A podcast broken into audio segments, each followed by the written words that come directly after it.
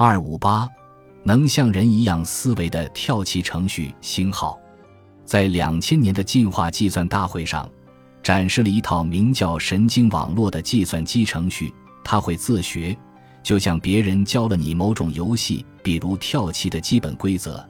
接下去你会自己思考各种不同的策略来提高游戏水平。该程序跳棋下的很好，轻而易举打败了几乎所有的挑战者。就我们讨论的计算机模拟人类神经加工过程而言，有趣的是，该程序模仿的是人类神经元的整合功能。我们知道。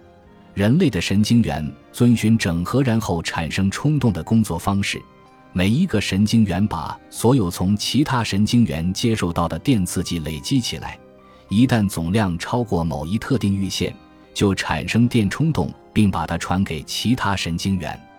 这一基本规则是人类的学习和反应的基石。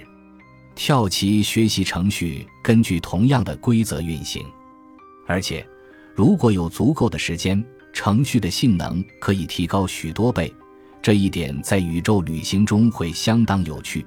倒是在整个漫长的航行中，智能机器会变得越来越聪明。